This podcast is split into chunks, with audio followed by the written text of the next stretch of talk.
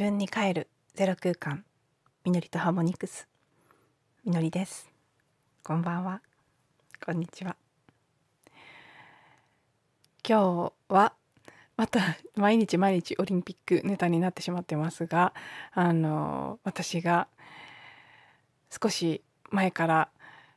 注目していた男子バレーボール。29年ぶりだったかな？に決勝トーナメントに進んで、えー、初戦前回のオリンピックの金メダルのチームであるブラジルと対戦して、えー、あのね結果としてはストレートで負けたんですけどそれぞれ1セット目も2セット目も3セット目も特に2セット目はかなり惜しい戦いを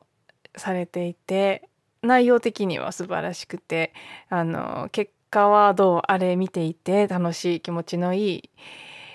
試合だったのであなんかこう数ヶ月注目して応援してきただけになんか良かったなって思える時間を過ごすことができたんです。でもこれまたねもうなんかオリンピック見るたびにそういう風になっちゃうんですけど最後あの負けた時に選手たちが涙を流している姿が映っていてあのそれはそれですごくね素敵だなってあのね好きな選手たちなのであ泣いてる？みたいな感じでちょっとこうキュンとしちゃったりもしたんですけど同時に頭の片隅で私はああこの負けて悔しいっていうこの感覚涙を流すほど負けて悔しいという感覚は一体私たち人類の中でこの先いつまで続くんだろうか？とぼやーっと思ったんです。そしてもしその負けて悔しいというこのね今目の前で見せてもらっているこの感情が人間の中から薄れていった時果たしてスポーツ競技というのは存続しうるのだろうか？多分しないなとか思いながら。見ていたんです。実際ねお子さんがいる友人なんかからよく話を聞くことがあって最近の子どもたちってあんまり例えば運動会とかで徒競走で負けたりしても悔しがらない子が多いらしいんですよね。競争するっていう感覚が以前と比べるとだいぶ薄れているみたい。であのこれも最近あの友人から聞いたばかりのことですけど学校でも成績の順位とかをつけない見せない。もちろん順位は出ちゃいますけど点数出せばね。だけどそれを通知しないというところも増えてるみたいなんです。昔って私が通ってた学校はあの張り出したりはしない学校だったんですね。本人にだけ順位を通知する形だったんですけどでも張り出すところすらありましたよね。1位が誰みたいな。まあ上の方だけかもしれないです。そういう学校もあるっていう認識をしていてあの公表する順位を。そこまでではないにしても、まあ、あなたは何番でしたよっていうのを知らされるケースが多かったと思うんですけど最近はもうそれもなくなってきてるらしいと。そういう動きは至る所で起きていると思うんです。実際私も数は多くないですけど身近で学生さんたちと触れる機会があるとあの闘争心みたいなものっていうのは明らかに弱まっているな。良くも悪くもというか、まあ、よよ私はいいと思いますけどなんかいろんな意味でうんマイルドなというかこのね昭和世代の私たちや私よりも年上の方たちの感覚からしたらちょっとこう手応えがない感じがするような何考えてんだか分かんないっていうゆるい感じの人間が増えているような 気はする。これはもうここ最近に限らず私がまだ会社員だった頃もやっぱりどんどんどんどん新入社員がそういう感じになっていくからその世代間ギャップみたいなものに人事部員としてはねその会社の施策としても結構頭を悩ませるところがあったりしたもうこの10年20年という間にどんどんこう旬になってきてるテーマだと思うんですけど大きくそういう流れはいわゆる草食系みたいなねまさに肉食系の闘争心の強い感じのタイプの人間から草食系というのが多く生まれてくるようになっている。そういう時代の流れは確実に起きていてそしてこれからもその流れは続いていくと思われるのでそうなった時に 悔しいと感じない人たちばっかりになってきたらちょっとこうどうなんでしょうね スポーツって。それでも純粋に楽しむっていう部分ではある程度の期間は残っていくでしょうけど100年後とかどうなってるだろうって思うともう存続しなさそうな気さえしてしまうぐらいなんかその目の前で起きてることとこの水面下で感じているエネルギー的な人類全体の変化との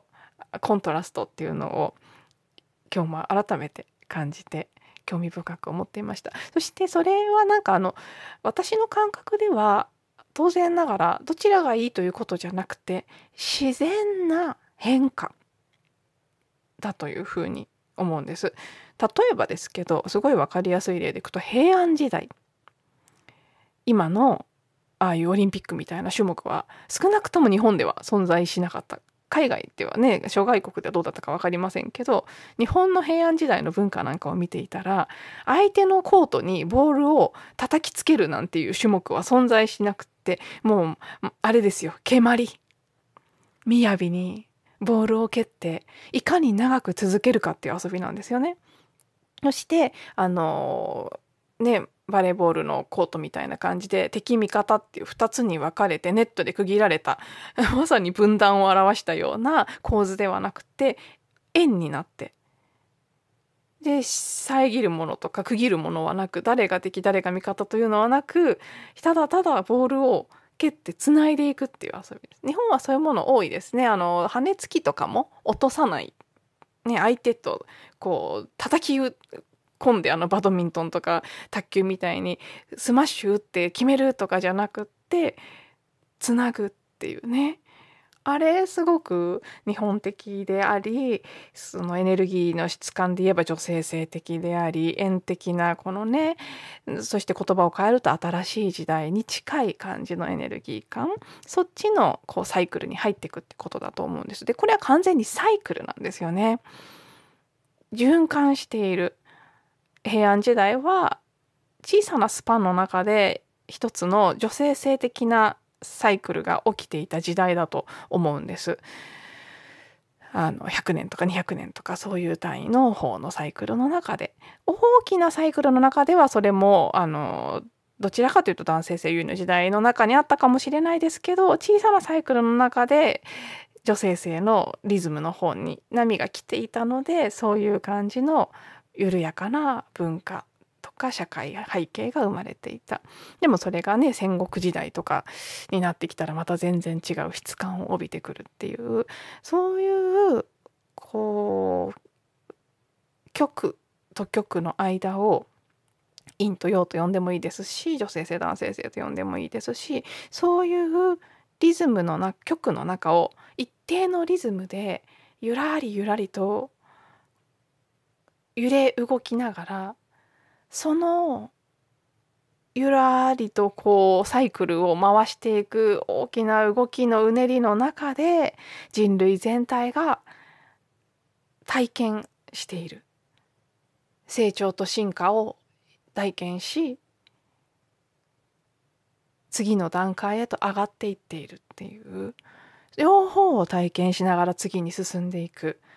その揺らぎが転換する時っていうのはあるある側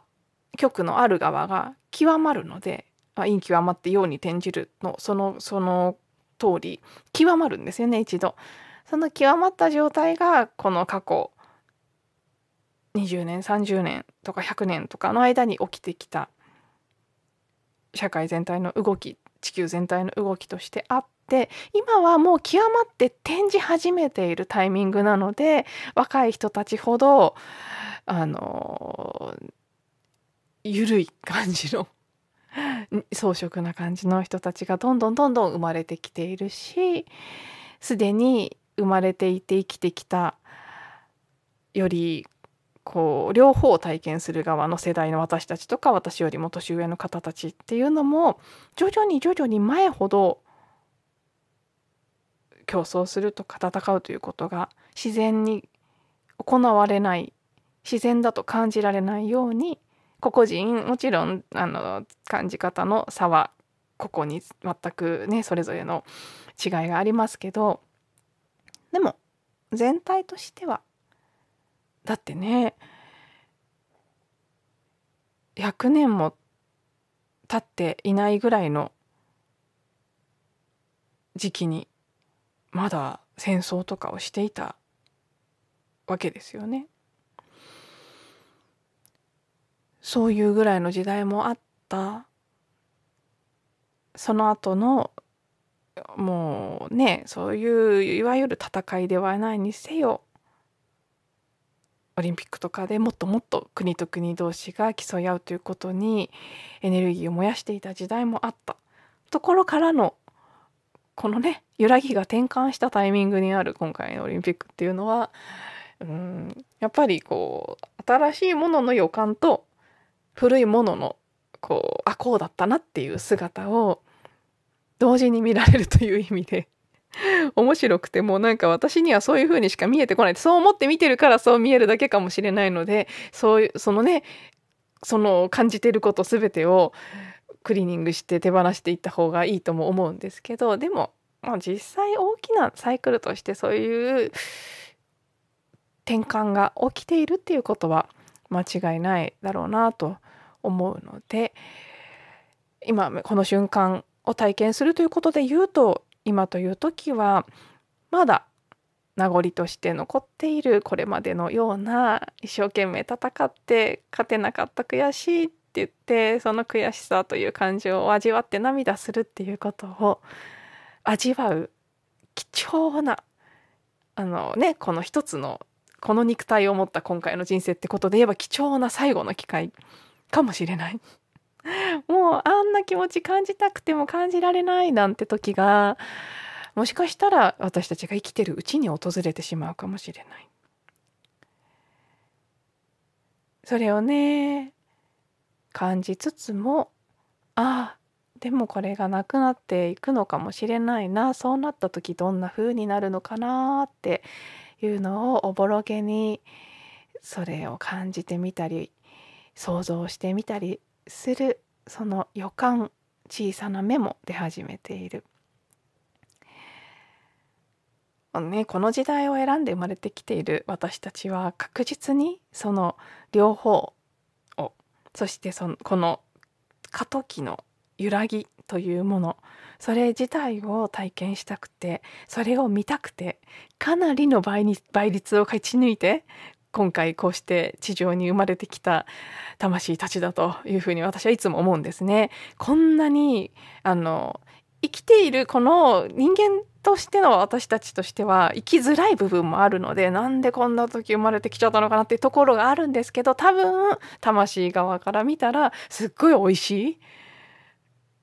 めちゃくちゃドラマのクライマックスみたいな面白いところを選んで生まれてきていて「はいはいそれ行きたいです」って言った人がたくさんいた中での選ばれし者たちなんじゃないかななんていうあの妄想をする時がたまに私はあるんですけど、それはどうかは分かりませんけどでもねやっぱり面白い時を選んで生まれてきたんじゃないかななんていうことを今日も試合を見た後ぼんやりと感じていました。はい。では今日も最後まで聞いていただいてありがとうございます。また次のエピソードでお会いしましょう。